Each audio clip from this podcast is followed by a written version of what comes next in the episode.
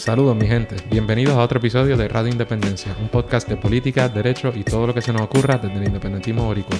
En el programa de hoy conversamos sobre los eventos más sobresalientes de esta semana. Suscríbete a Radio Independencia en tu podcast favorito y YouTube y síguenos en nuestras redes sociales para mantenerte al día sobre lo que pasa en Puerto Rico. Que lo disfruten.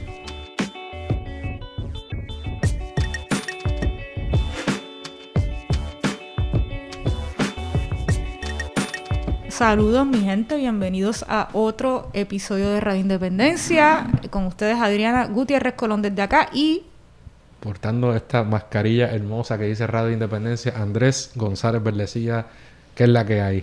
directamente desde el estudio de Radio Independencia. Si nos escuchan raro, debe ser la mascarilla, pero estamos tomando medidas de seguridad. Siento que estoy tomando estas medidas eh, en, en extremo, Estamos siendo aquí extremo precavido. No. Porque, sí, pero da explicarle un poquito para que no digan, pues claro que no, tienes que cuidarte, cabrón. Exacto. Eh, es cierto, tenemos que cuidarnos. Pero tú y yo hemos estado juntos todos estos meses trabajando, ¿verdad? Nos hemos hecho huele mil pruebas.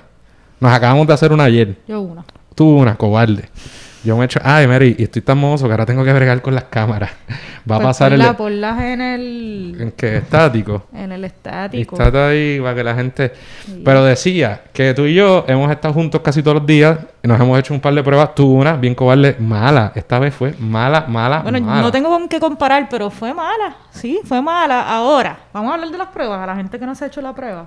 Esta es la molecular, ¿verdad? La La molecular. Yo me he hecho una serológica, a gente, a través de seis meses. Yo Aquí una no- serológica y una molecular. Aquí no hubo acceso preferente de ningún tipo ni nada de eso, por supuesto. Me hice una serológica back in the day cuando volvimos a la oficina.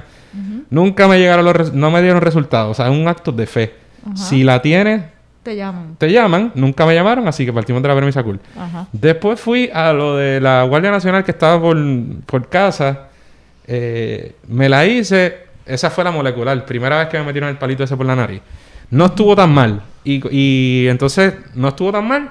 Lo mismo, no me llegaron nunca resultados. O sea, eso fue meses después. Y yo dije, pero ¿y esta porquería? Esto es un acto de fe. Ah, Entonces, porque estás bien, estás como coco. por eso, pero un acto de fe porque no me llegan resultados. Escéptico aún, cogí meses después, pedí una receta, eh, fui a un laboratorio y me hice la prueba otra vez. Esta vez molestó un poquito más. Molestó. ¿Y qué pasó? A los un par de días me llegaron los resultados y positivo, eh, negativo. Negativo. Semanas después, vamos ahora y nos hacemos esta prueba de regreso al Capitolio. Y el tipo parece que era un PNP o algo que le dijeron, mira, estos son independentistas, dale duro, porque fue mala. ¿Qué Pues mira, yo no tengo con qué comparar. Es la primera vez que me hago la molecular.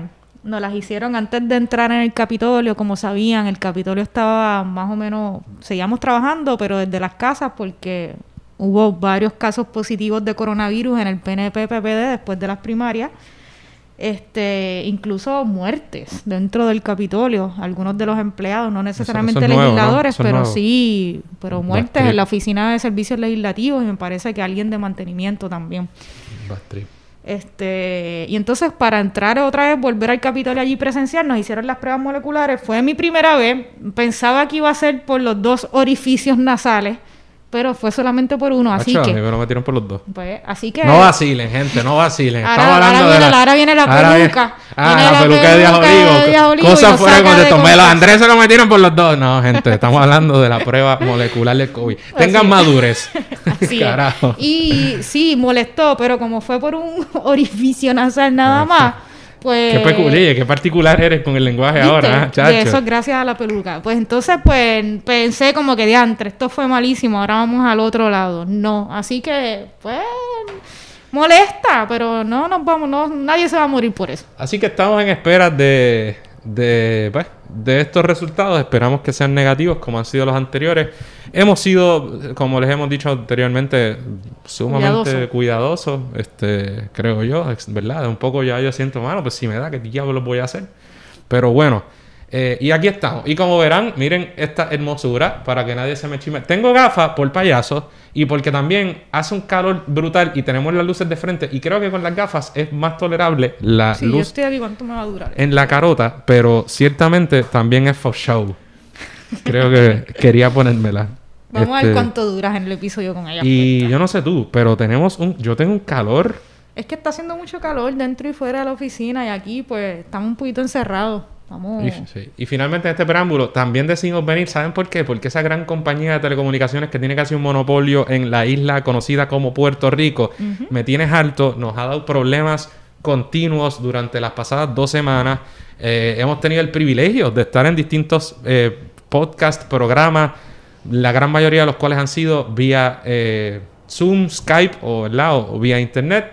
Y hemos tenido problemas todo el tiempo, así que decidimos venir para acá. Así es. Bueno, hoy vamos a hablar de los eventos más sobresalientes de la semana. Un poquito también de lo que hemos estado haciendo como parte de la campaña, lo que ha estado pasando en el país.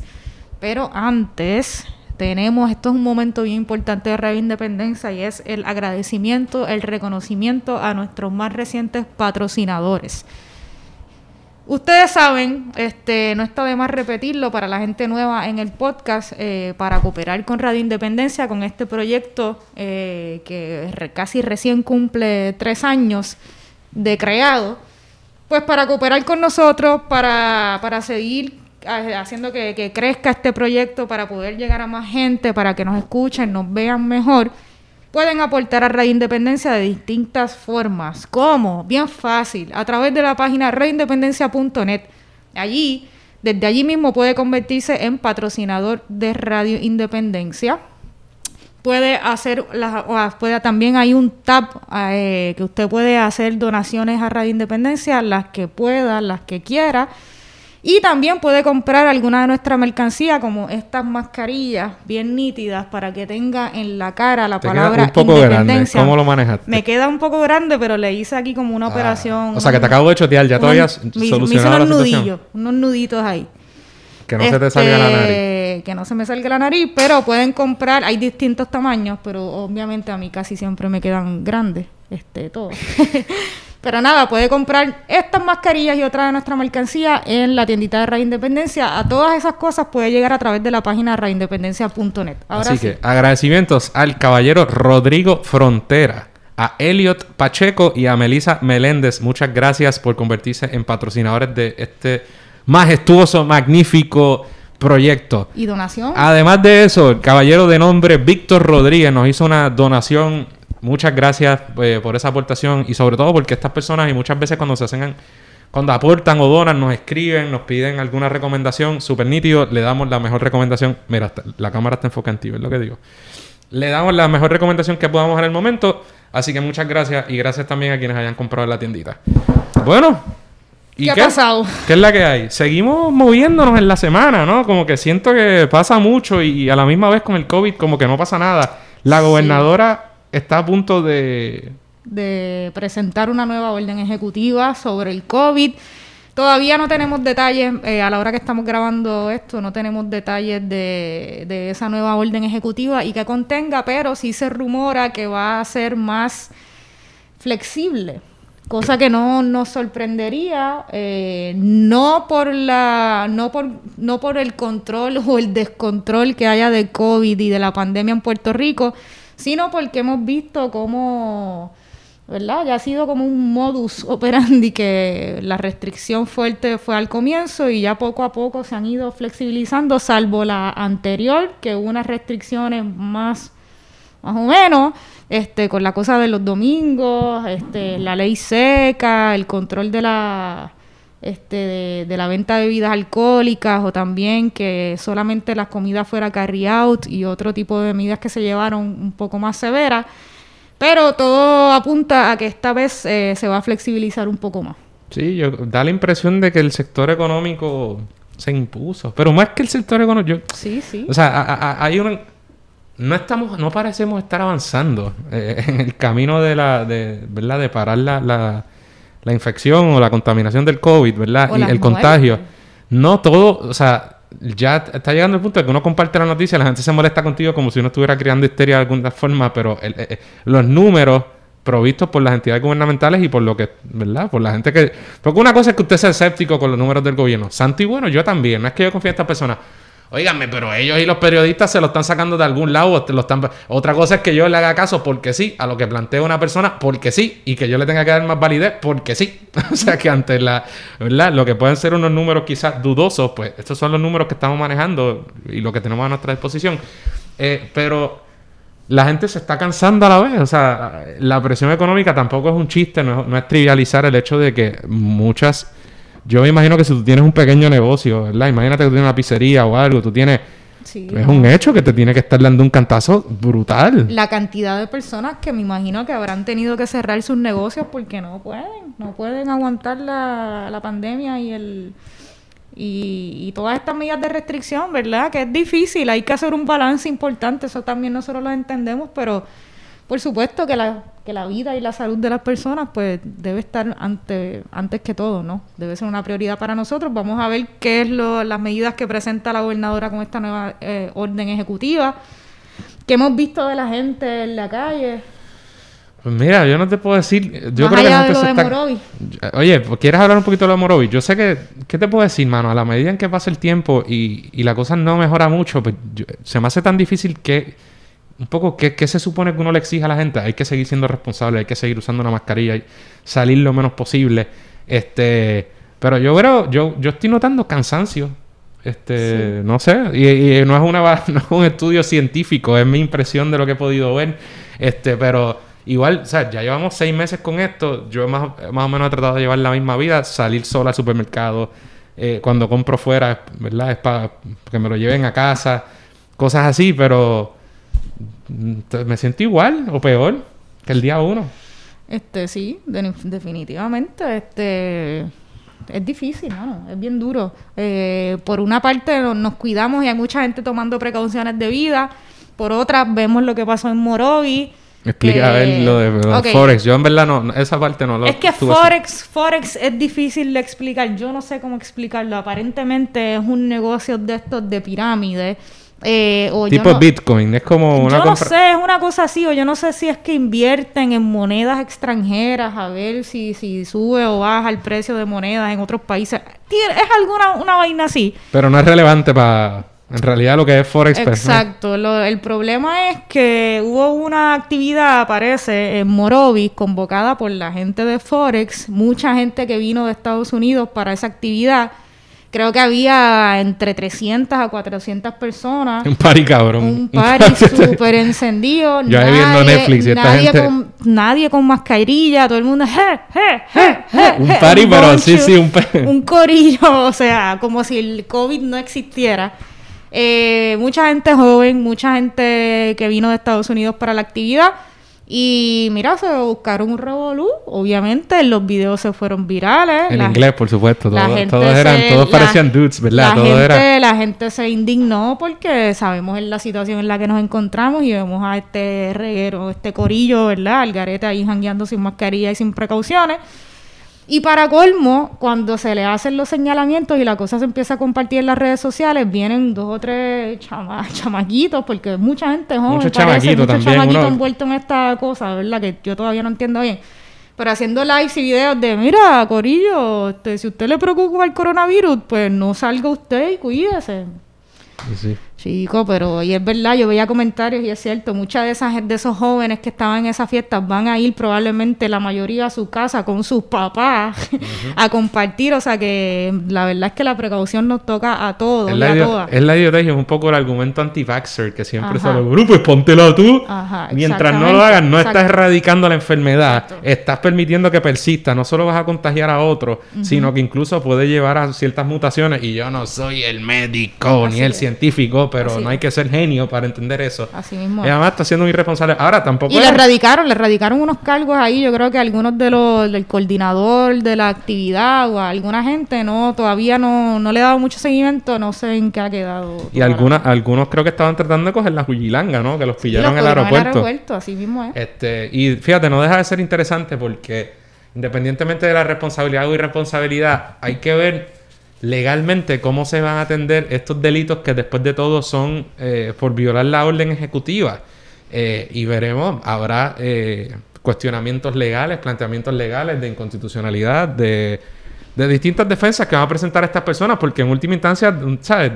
Lo que ellos van a plantear seguramente, y no estoy aquí siendo abogado de nadie, pero ¿verdad? el derecho a la libertad de asociación, derecho a la libertad de expresión, que son eh, ¿verdad? Derechos de primer orden en nuestro ordenamiento, bajo unas circunstancias de normalidad. Y no, de, no desaparecen, ¿verdad? Pero Así que esa, eso, todo eso se plantearía y todavía los tribunales han manejado esto muy livianamente, eh, pero en un proceso criminal dirigido contra, estas- contra estas personas pudiéramos obtener más, más información y más decisiones concretas al respecto.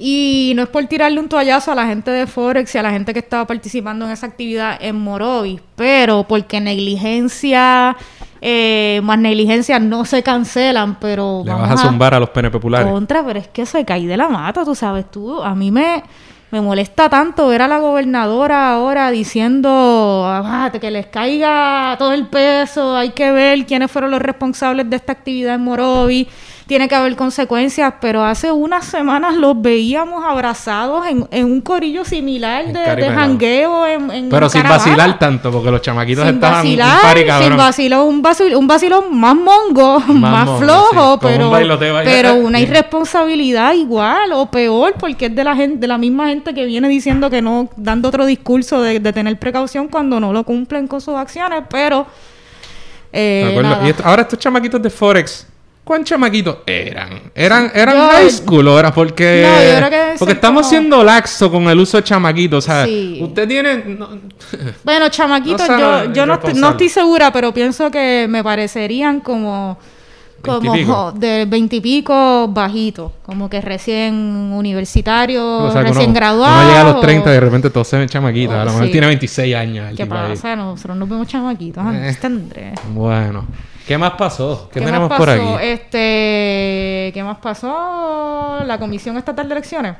Pues sí, el Partido Independentista Puertorriqueño presentó su programa de gobierno. Ah, es la el primera... ¿Cuál- Ah, bueno, ¿verdad? No, pero eso, vamos primero con esto. Dale. Eh, es, es el primer partido eh, inscrito, o diría yo, funcionario que aspira a la gobernación, porque tampoco he visto de los independientes nada por el El estilo, primero, el primero sí. que lanza oficialmente una, un programa de gobierno. A menos de, de dos meses para las elecciones. ¿Qué, ¿Qué te pareció? ¿Tuviste oportunidad de ver la conferencia de prensa o de...? Pues mira, sí, este, más que eso, eh, nosotros en, gran medida, ¿verdad? También este, hemos sido parte de la creación de ese programa de gobierno, hemos colaborado con, con esa creación de ese programa de gobierno desde hace muchos meses. Eh, me parece un documento súper completo. eh, tiene sobre 300 páginas, más o menos, y está dividido como en de 16 a 17 temas distintos. El ambiente, este, la protección de los derechos de los animales, este, el acceso a la información, este, sociedad, calidad de vida, el programa de salud, este, sobre el estatus político, sobre deporte, este, ¿qué, qué más hay? ¿Cuáles son algunos de los otros subtemas? De todo, hay un... Reformas gubernamentales, desarrollo social, seguridad, desarrollo económico, arte y cultura y así muchísimos otros temas que, que para el Partido Independentista y para el país, ¿verdad? Son, son eh, prioridad en atender como parte de ese programa de gobierno que presenta el Partido Independentista y yo creo que sí, yo creo que fue ah, hubo muy buena recepción de la gente. Eh, hubo quizás críticas también porque 300 páginas para algunos era mucho, para un plan eh, de un programa de gobierno de un partido, no, no. Sí, esto acabo de un carrito de hot dog y vamos a Sí, ofrecer sí, no por es tan fácil. Ahora sí, yo creo que de aquí allá a las elecciones, pues se estarán haciendo campañas también para, para educar sobre el programa del partido y yo creo que en distintos de los temas, pues presentar cuáles son la- las propuestas principales, las preocupaciones principales o, la, o las medidas que se impulsarían de distintos temas y eso se hará de aquí a allá, pero está disponible para que lo puedan leer en la página de juandalmau.com. Entran allí y pueden tener acceso al programa de gobierno. Eh, puede leerlo completo, que es lo que todos y todas deberíamos hacer poco a poco, pero también si hay temas en específico que a usted le interesan más o tiene más preocupación sobre unos temas que sobre otros, pues puede ir directamente y acceder a ese programa del partido, a las diferentes secciones, eh, la que sea de su interés, si no quiere o tiene tiempo para leerlo completo. Nítido, eso mismo iba a recalcar yo, que está dividido en partes y, o sea, no, no tiene que leerlo completo de un cantazo. Pero fíjate, algo que me gustó mucho, que la gente a lo mejor no sabe, ¿verdad? Es que este, este, este programa de gobierno de verdad se ha estado trabajando por hace, más de un año y cuidado, no me atrevo a decir dos o tres, pero desde hace mucho tiempo que personas de- que conocen de los respectivos temas estuvieron aportando a la confección de este programa de gobierno. Así que esto no es una cosa que se hace a lo loco, a lo último. Eh, eh, muchas o algunas de las posturas ya estaban incluidas en programas de gobierno anteriores y son propuestas, muchas de ellas que el PIB ha adelantado por mucho tiempo cuando nadie lo hacía. No voy ni a hablar de la Asamblea Constitucional de Estado y todo lo demás Plan de salud. plan de salud o a medidas ambientales como la ley de costas, o, ¿verdad? Otros también incluyen medidas que nosotros hemos ya presentado ah, en la Asamblea Legislativa desde los derechos digitales, eh. Y derechos cibernéticos eh, y medidas de protección laboral. Todo eso está incluido, pero también incluye propuestas nuevas específicas que no se han planteado hasta ahora. Y es una cosa bien hecha. Me gusta porque pudimos ver desde adentro el esfuerzo que, conlleva hacer este tipo de, de documentos. Y, y yo creo que es valioso porque uno nunca sabe las cosas que nos, nos ignoran ahora, pero 10, 20 años después las acogen y dicen que son suyas o que están reinventando las ruedas. Y ahí hay un documento histórico de que nosotros lo hemos planteado desde hace mucho tiempo y seguimos eh, haciéndolo ahora. Y, y algo importante también que no se nos pase es que para crear este plan de gobierno, programa de gobierno de partido, se, se colabora con distintos grupos, expertos en distintas áreas o distintos temas, como por ejemplo el tema de la salud, este se trabaja en colaboración con profesores y profesoras del recinto de ciencias médicas, eh, lo mismo con el tema energético, con profesores de la, universi- de la Universidad de Mayagüez, este, y así por el estilo en las distintas áreas. Y yo creo que eso también es bien importante, que, que nosotros como partido, a la hora de hacer planes o programas de país, eh, utilicemos como recursos a la gente que está familiarizada de cerca con estos temas y que son recursos de, de nuestro país y que gente de primer orden. Así que también es bueno contar con esa colaboración de distintos sectores. Me llamó la atención, uno de los tweets que más me llamaron la atención fue uno de esos que parece que le respondía esa crítica y decía algo así como que, en serio, que la crítica más fuerte que le van a hacer al, al programa de gobierno del- de Juan Dalmao y del PIB es que tiene 300 y pico de páginas. Hubiera, ¿sabes? Por eso, ajá. Sí, eso es lo peor que unos, tiene. eh, cinco páginas en bullet points, pues quizás puede ser sexy para Twitter, que no permite muchos caracteres, pero no es un programa de gobierno completo como el que necesitamos y nos urge como país. Yo tenía un profesor de sociales que decía, que fíjate, profesor que no me encanta, ahora que lo pienso, pero que decía que, pues que le- parece que en las tesis y las cosas los, los títulos siempre son súper largos. Ajá. Y él decía que, pues, que los trabajos, bueno, que no necesariamente tiene razón, pero que tiene que tener títulos largos, que lo otro es una cuestión comercial. Así que Ajá. bueno, ahí lo dejo.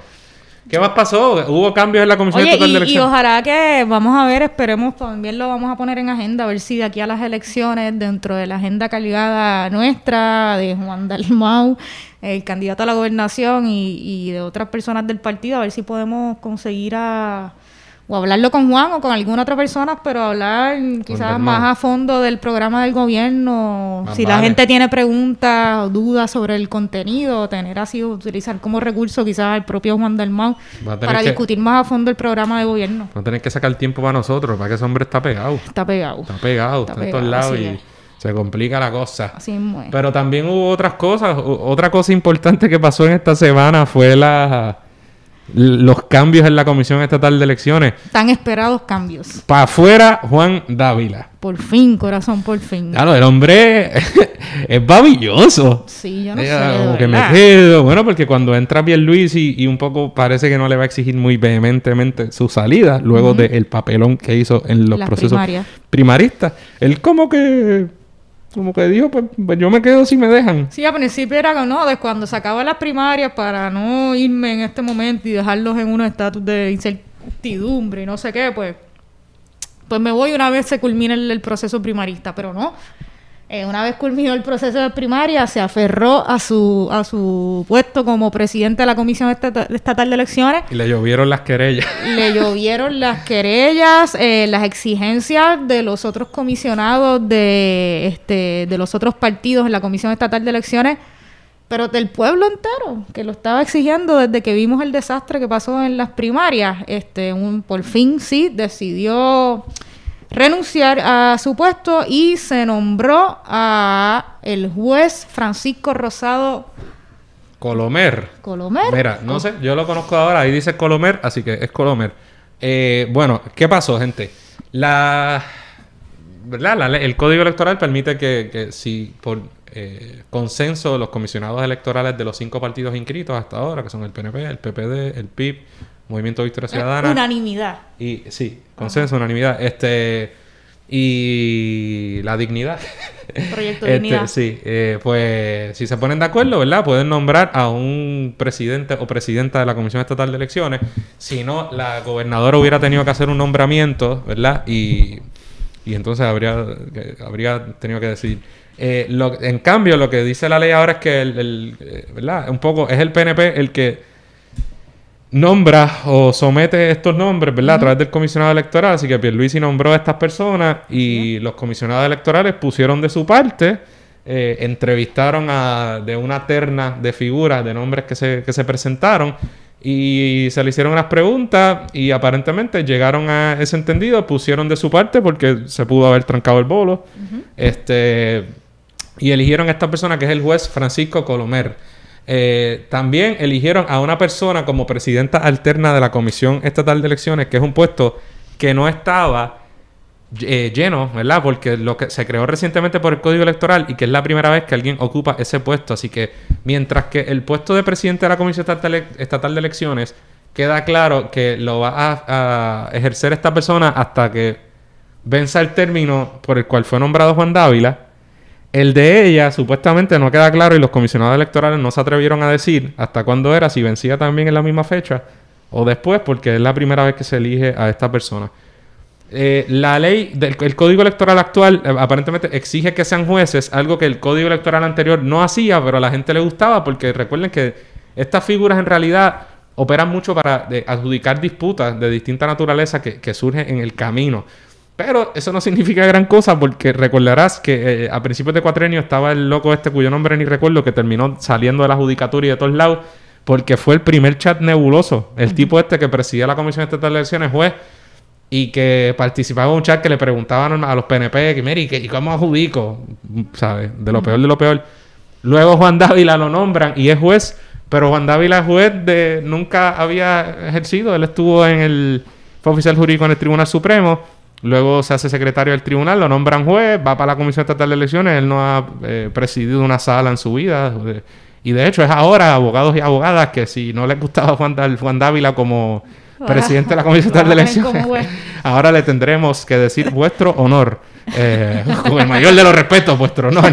Este, no lo coja personal. Estamos aquí analizando su gestión pública que no fue la mejor, que digamos. Así mismo Pero no lo usa en mi contra ni en la de mí, en contra de mis ¿Y clientes. qué se dice ahora este a poco tiempo de las elecciones, a, a dos meses de las elecciones? Pues a- al parecer eh, había dudas y siempre ha estado ese, ese tema sobre si se van a tener que posponer las elecciones para otra fecha, si se van a tener que retrasar porque no, todavía las cosas no están a tiempo.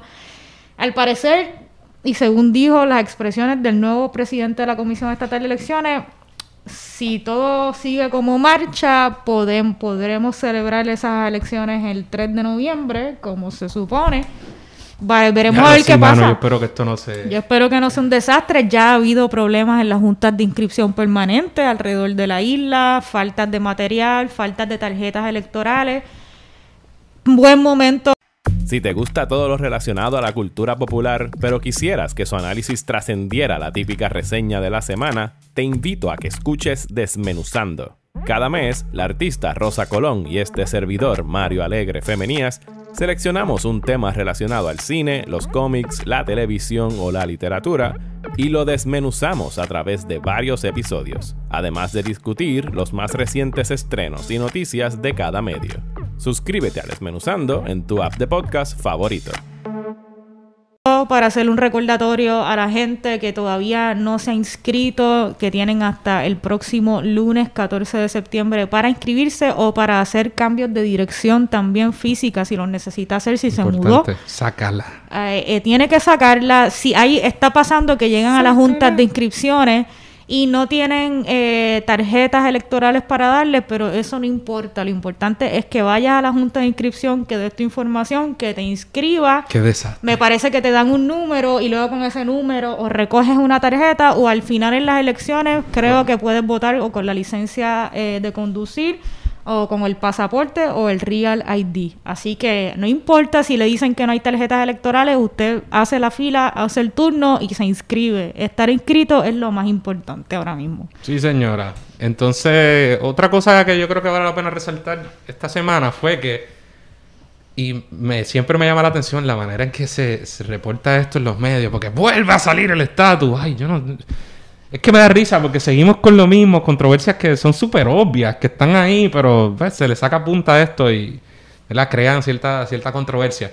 Y es que aquí nosotros en este programa habíamos hablado de ese famoso caso que el juez, juez Gustavo Gelpi del, del Tribunal de Estados Unidos para el Distrito de Puerto Rico, el Tribunal Federal, había decidido que no se podía discriminar contra los puertorriqueños y que eh, había que darle el beneficio del seguro social suplementario, SSI en inglés, eh, Social Security Income, whatever, este, Supplemental Social Security, whatever, Supplemental Income.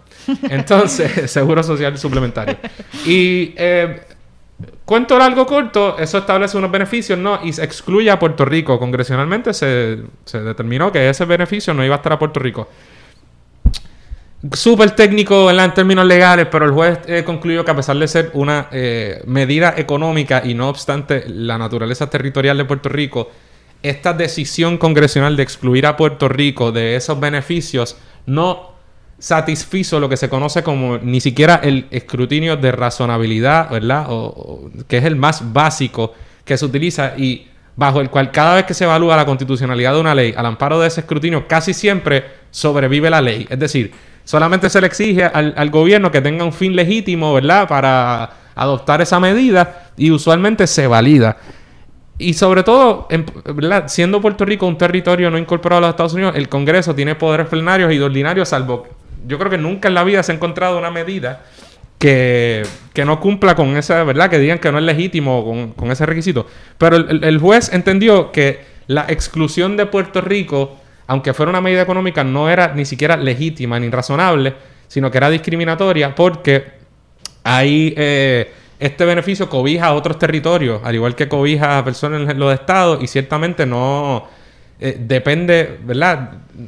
los fundamentos que se esbozaron o que las partes hipotéticamente esbozaron para justificar la exclusión de Puerto Rico por parte del Congreso no convencieron al juez eh, y, por tanto la declaró inconstitucional. El primer circuito validó esa determinación y concluyó que ese, ese incluso por razones distintas, pero dijo en última instancia que que la exclusión de Puerto Rico ni siquiera satisfizo ese escrutinio laxo de, ¿verdad? del escrutinio de razonabilidad y que por tanto no era un fin legítimo excluir a los puertorriqueños, mientras que si esta persona que, mientras residía en Nueva York recibía por muchos años ese beneficio, vino a Puerto Rico, siguió recibiéndolos y, cuando, y parece que un día le dijeron, adiós, espérate, que tú estás recibiendo unos fondos y lo demandaron o el gobierno federal instó una opción para recuperar ese dinero y ahí es que el demanda y surge esta controversia. Así que el primer circuito eh, sostuvo esa determinación, eso ya lo habíamos analizado. Aquí, por supuesto, PNP y populares, todo el mundo igual. Ay, sí, que no nos discriminen el derecho americano siempre bajo el andamiaje, ¿verdad? Eh, de que somos americanos y qué sé yo qué. obviando el hecho de que constitucionalmente, ciertamente el Congreso tiene poderes plenarios sobre Puerto Rico. Que está mal que tengan la capacidad de discriminar contra nosotros. Por supuesto que sí, lo decimos todos los días.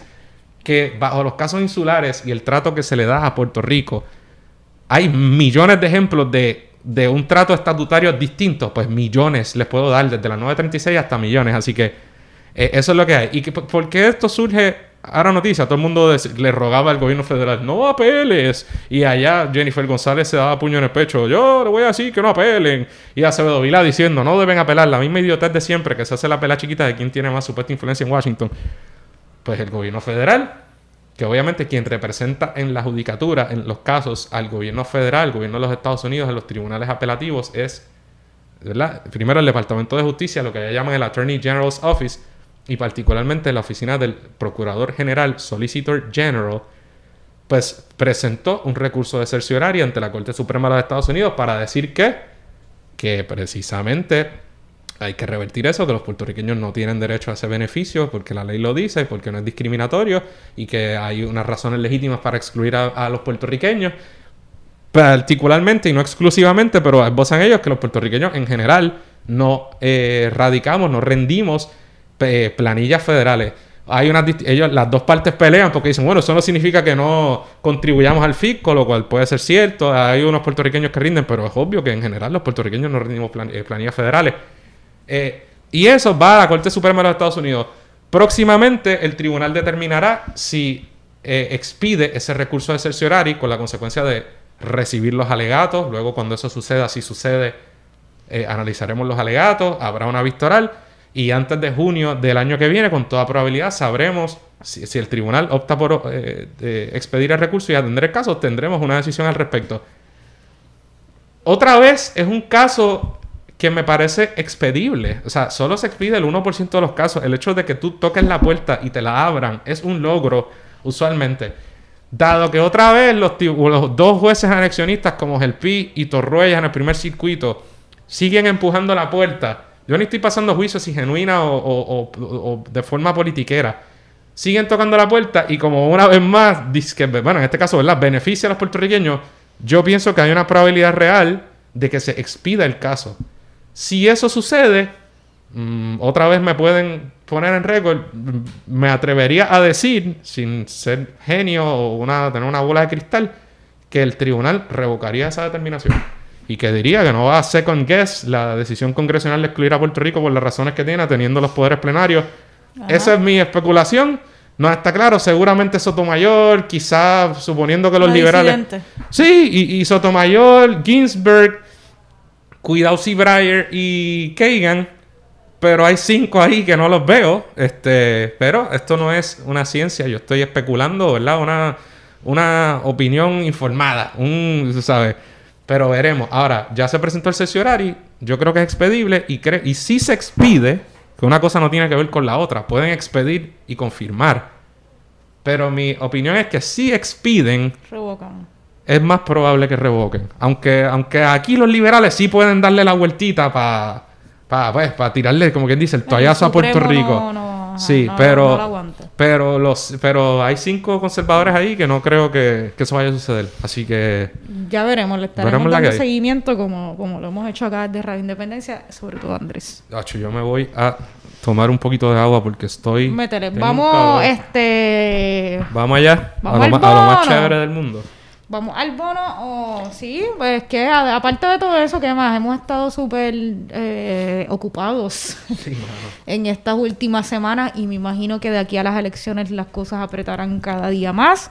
Eh, hemos estado caminando en las urbanizaciones, caminamos al menos tres, tres veces a la semana, este, alrededor de eh, Estás todo- pegada, todo estás pegada, Juan. estás en todos lados. Estamos pegados, Estás en Andrés. lados. Estamos pegados, nos están...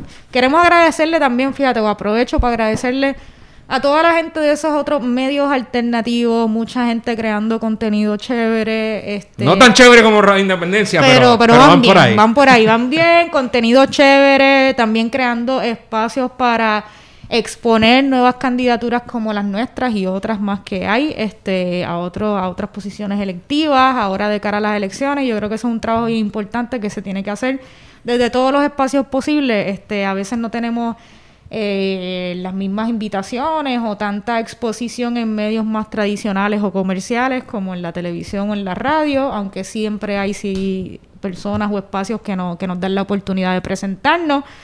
Pero hemos estado en WIPR, Andrés, a ti te toca este viernes, eso sale, se publica los domingos, me invitaron a mí la semana pasada, salió este domingo. Voy para Radio Isla también. Este, vas para Radio Isla el lunes a las 4. ¿Qué más hay por ahí? Bueno, y hemos estado en 20... eh, En estuve en 20 dos podcasts. Este, estuvimos también con Ozzy Forbes. Si Forbes, pueden buscarlo por Facebook. Estuvimos Super con cool la conversación. Super Tiene que venir para acá a vacilar con nosotros. Así mismo es, estuvimos con eh, Mente Abierta. Tú estuviste ayer con Mente, Mente Abierta. Abierta. Se supone que yo estuviera. ¿Y qué pasó?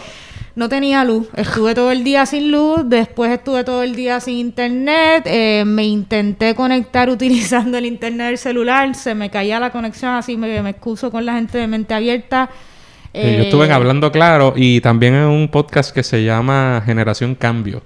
Este, así que estuve hablando de la Para que campaña. los busquen también y chequen su contenido y las entrevistas que nos han hecho Y también. está desde cool allá. porque allá nos... O sea, ahí pues hablamos más explícitamente de nuestra campaña y de nuestras propuestas. Así que aquellas personas que tengan preguntas al respecto, pues pues los invitamos a que, Así a que es. escuchen eso también. Eh, y así estaremos de aquí a las elecciones. A veces se nos, se nos complica el calendario o el itinerario semanal con Radio Independencia, pero nos gusta siempre tener, mm, tirar contenido, este, aunque sea semanal, este, no nos gusta fallar. No fallamos. eh, con ese contenido para que la gente se mantenga al día y además a nosotros nos tripea también esto y tener estas conversaciones con la gente, ver los comentarios, eh, eh, está nítido, además mantener a la gente informada de lo que está pasando también es chévere Mira, y no dejarla caer es importante, así que siempre estaremos sacando ratitos estuviste caminando en Manuela Pérez, yo no tuve la oportunidad de ir ese día. Mira, Y- sí, sí. ¿Qué tal?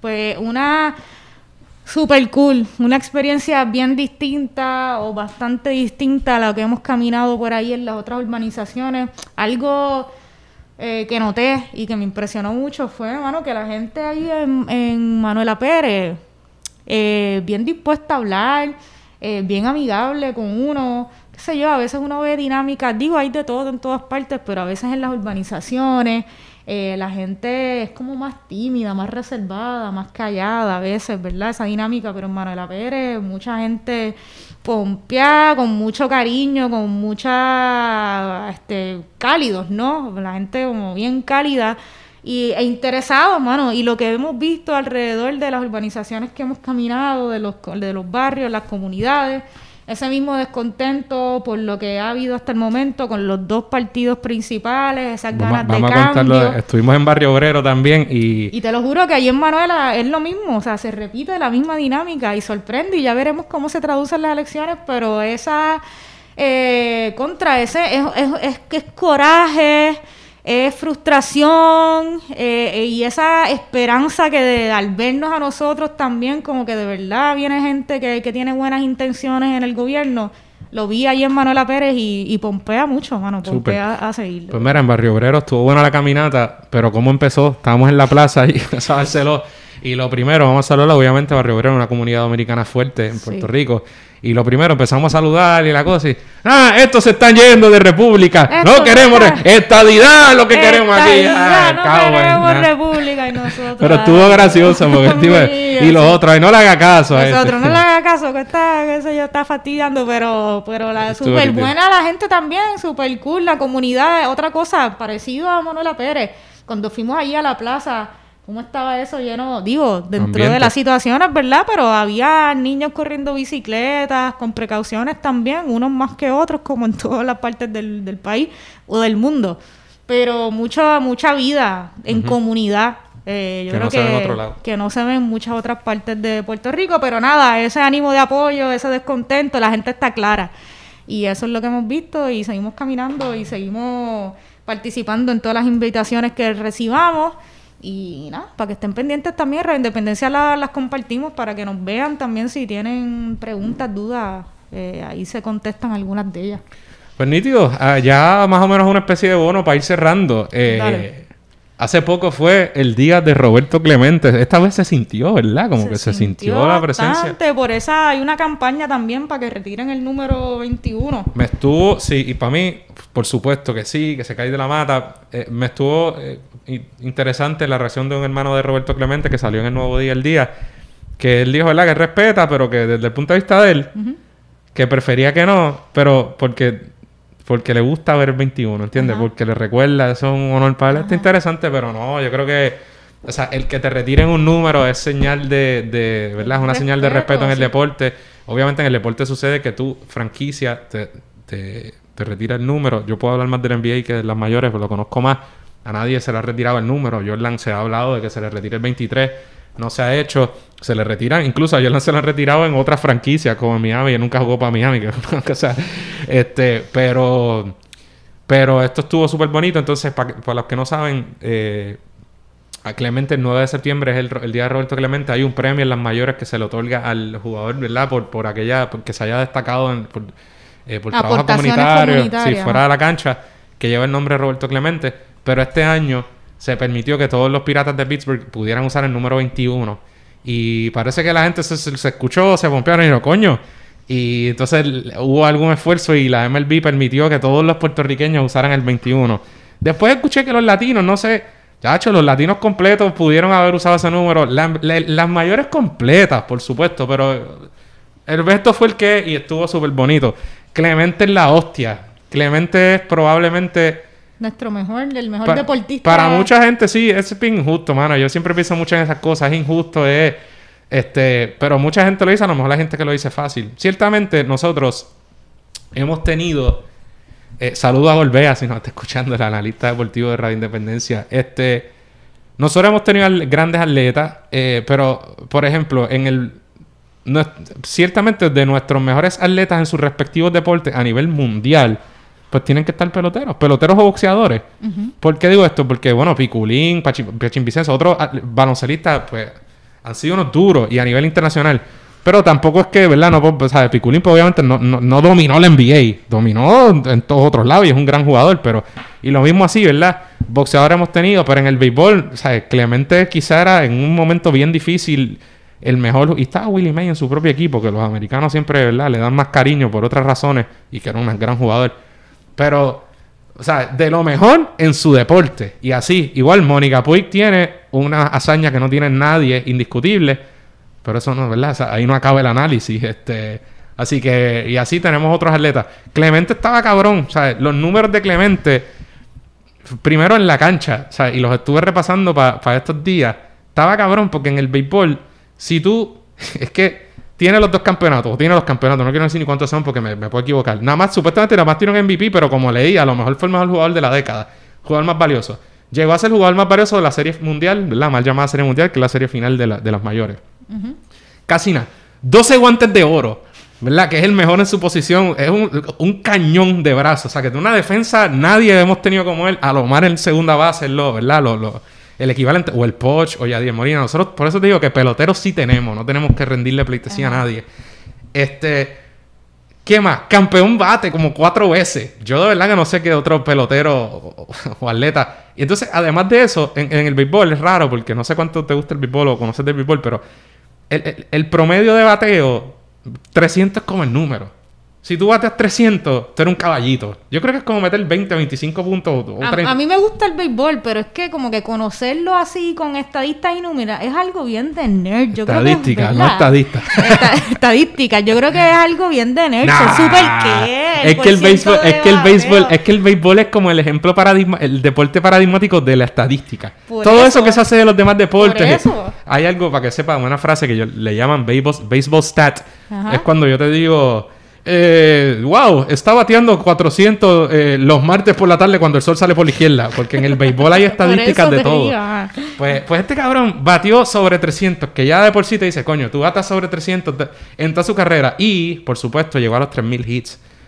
Los 3000 hits es otro hito en el béisbol. Es como que, cabrón, llegaste a tercera una. Él tiene todo eso y para colmo muere. Y a creo los que 3000 cuando, hits. cuando llegó a los 3000 hits, eh, ya en ese momento no eran muchos los, No, no, no, creo porque, que eran han- 11, porque han una cosa pasado, así. claro, Ajá.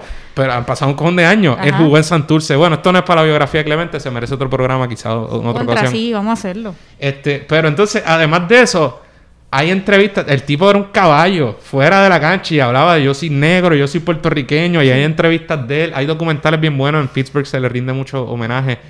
Y, y en un momento difícil donde el discrimen contra los latinos y contra los negros era, o sea, era real. Y él en ese momento con todo y eso era vocal. Mi viejo me dice, y quisiera encontrar esto, pero que una vez le hicieron una entrevista en el Nuevo Día, algún periodista o algo del cubaneo, que, que les dijo que Clemente no cometía errores, pero que... Y le tiró como que su único error, algo del comunismo, como si él fuera comunista, una mierda así.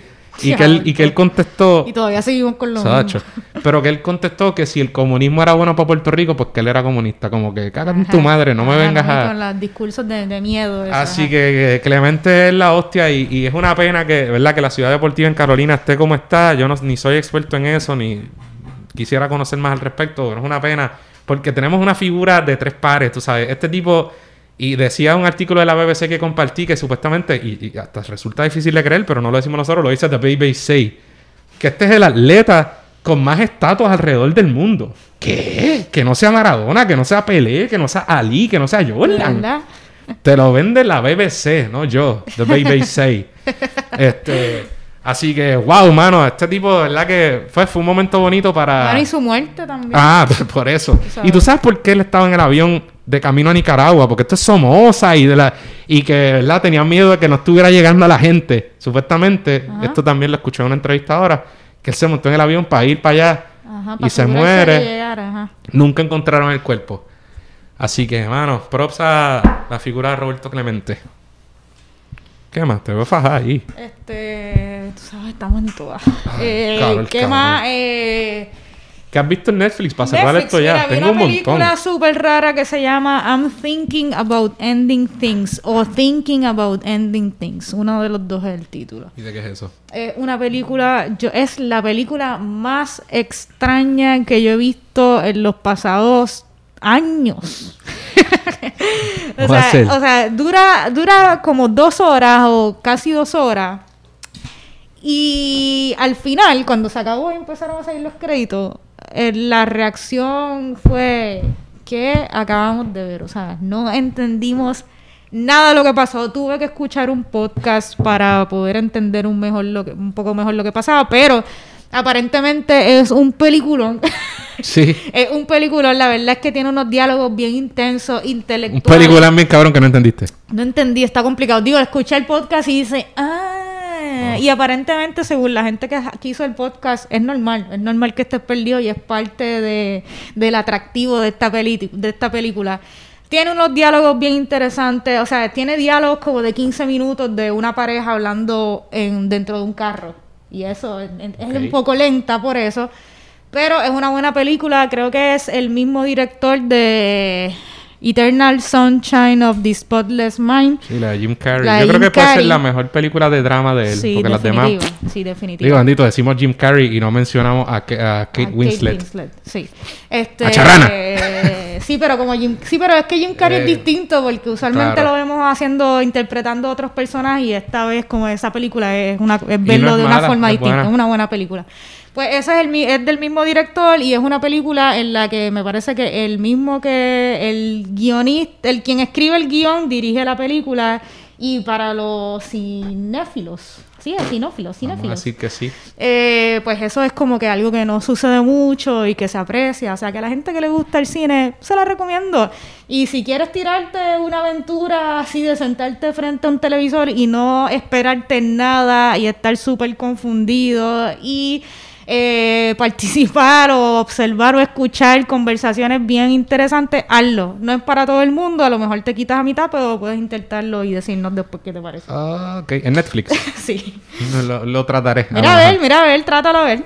Tengo un calor. Bueno, calor. pues tenía serie que ni botándola. Lo mejor es que terminé Cobra Kai. ¡Ja! Llegó, llegó. Estoy Yo por no- ahí como si tuviera. no la he empezado. Como si tuviera ocho años. No la he Voy por ahí ahora y hago. ¡Ja! ¡Ja! ¡Ja! Insoportable. Estoy insoportable. ¡Cobra Kai! Está- me gustó. ¿Te había dicho, me gustó. Qué ochentoso. Y se tripean a los 80 y se está, He está escuchado nítido. buenas críticas. He escuchado buenas críticas. Mira, ¿y qué más? Está Andrea? buenísima. Antes de que nos derritamos acá. Pues nada, recomendaciones. Entonces, antes de irnos, El silencio de otros. No la he visto. Netflix siempre me pone los títulos en inglés. Colonia, no sé. eh, The Silence of Others. pasa. Sobre el franquismo y la lucha de las víctimas, de algunas víctimas del franquismo por obtener algún tipo de justicia. También toca, es bueno ver estas discusiones fuera del contexto americano, donde muchas veces se pierde o, o se da de una manera distinta la cuestión de eh, acabar con monumentos o cosas históricas, ¿verdad? Que, que en Estados Unidos se da de una forma en cuanto a la guerra civil, este, pues aquí en España se da de otra forma. Excelente, prepárense para llorar. Lamento decirte que tú vas a llorar, o sea que La quiero ver, la voy a ver. tú la lo- voy a eso, ver. eso es lo tuyo. La voy a- Pero Este, la entrego yo mañana. Si un Prepárate para llorar, vas a llorar, Voy a te, lo, te aseguro. También, si quieren ver un documental de Netflix de la era de Pep Guardiola del Fútbol Club Barcelona en estos momentos delicados de la relación entre Lionel Andrés Messi y el Fútbol Club Barcelona, vean Take the Ball, Pass the Ball en Netflix. Para que vean lo que era la, la- la era Pep y esos 4 o 5 años de gloria entre el 2008 y 2012. La hostia. Y si quieren ver una discusión entre un argentino y Andrés sobre Messi, pues tienen que ver a nuestra entrevista con. O si Oh, lo, cogí suave, porque Ozzy estábamos en tu programa Y porque ¿Y es tu por qué tema. de Argentina? Y porque era argentino. o sea, no, pero, pero el muchacho fue duro. Fue duro, eso suele pasar. Yo tiré la mía. No, pues yo sabía. Yo Pero no, no les adelantes, dale, déjale la curiosidad a la gente para que brinquen a esa otra conversación Estuvo- y escuchen también esa pequeña discusión o diferencias que hay Sí. eh, en cuanto a la figura de Yo lo Leo tiré, Messi. yo lo tiré ahí a, a volar. ¿Es Leo es Lío? Es que es raro porque él, él- o sea, a él le dicen Leo y a él, así mismo, él, o sea, Leo, él- él Leo, pero pero, es su nombre es Lionel Andrés. Ok. Se copió de mí. Sí. Lionel Andrés Messi. Pues ahí está. Bueno, pues- Este, conversé- ahí están nuestras recomendaciones de Netflix por ahora. Estuvo nítida la conversación con, con Ozzy, ¿verdad? Sí, estuvo súper nítida, ¿verdad? Que se la recomendamos. Fue una conversación bien nítida, hablamos de todo un poco. Nítido. Bueno, pues ya cerrando la última. ¿Viste lo de Djokovic? ¿Qué te- Ok, es que de verdad que lo vi súper fuera de contexto. O sea, vi literalmente el video donde le zumba un pelotazo a... ¿a ¿Qué es la jueza? ¿Cómo se Bueno, ese es como un cosa? lines Árbitro, person. yo Sí, no es sé. como un árbitro de línea porque hay un montón. árbitro de... Vi, vi solamente... eh, cuando eso es misleading. Y le da un pelotazo en la cara. Pero te pareció intencional. A mí no. Tampoco. Para mí no hay controversia de que no fue intencional. A la hay, porque yo he visto que a la hay, pero cuando yo lo vi pensé, no me O parece sea, intencional. podemos decir que, que a todo caso tiró y que a lo mejor le estaba mechimado y, y o sea, no fue un, como un encojonamiento de tenista que ¡Ah! a lo mejor se Es molestó que y le he visto que hay gente que dice, es que al antes de tirar, mira. Y como que no es lo mismo, no es lo mismo que yo con una raqueta y una bola de tenis y la tire y salga para el carajete. Pero que Oficial. él, tú sabes. Sí, pero él no le dio un raquetazo como yo, ¿entiendes? Él no hizo bueno, un serve. tampoco le iba a asesinar. No, pero, o sea, pero tú me estás diciendo que hay gente planteando que él Sí. tiró a darle a la, a la- Sí, sí. Yo, o sea, al respecto lo que tengo que decir es que... Para mí no. O sea, para mí, una cosa... Djokovic es la bestia... ¿Sabes? Estamos en una era del tenis muy particular donde primero Federer, luego entra Nadal y este se mete ahí, ¿sabes? Un triunvirato del terror, quizás los tres más sólidos en el deporte, en la historia, pero bueno. eh, y él viene por ahí, jugador número uno del mundo. Nadal y Federer no estaban en US Open, no sé si por la pandemia, no sé. Este, y él, él está caliente por, porque hizo un torneo a principios de esto de la pandemia y todo el mundo cogió COVID. Y él ha tenido ejemplos de, de, ¿verdad? de volátiles, pero un buen tipo un- y, un número uno, una jodienda. Eh, ok, dicho esto, si para mí claramente no fue intencional. Si fue intencional, pues bien votado. Obviamente a raíz de eso lo descalifican, sale al US Open.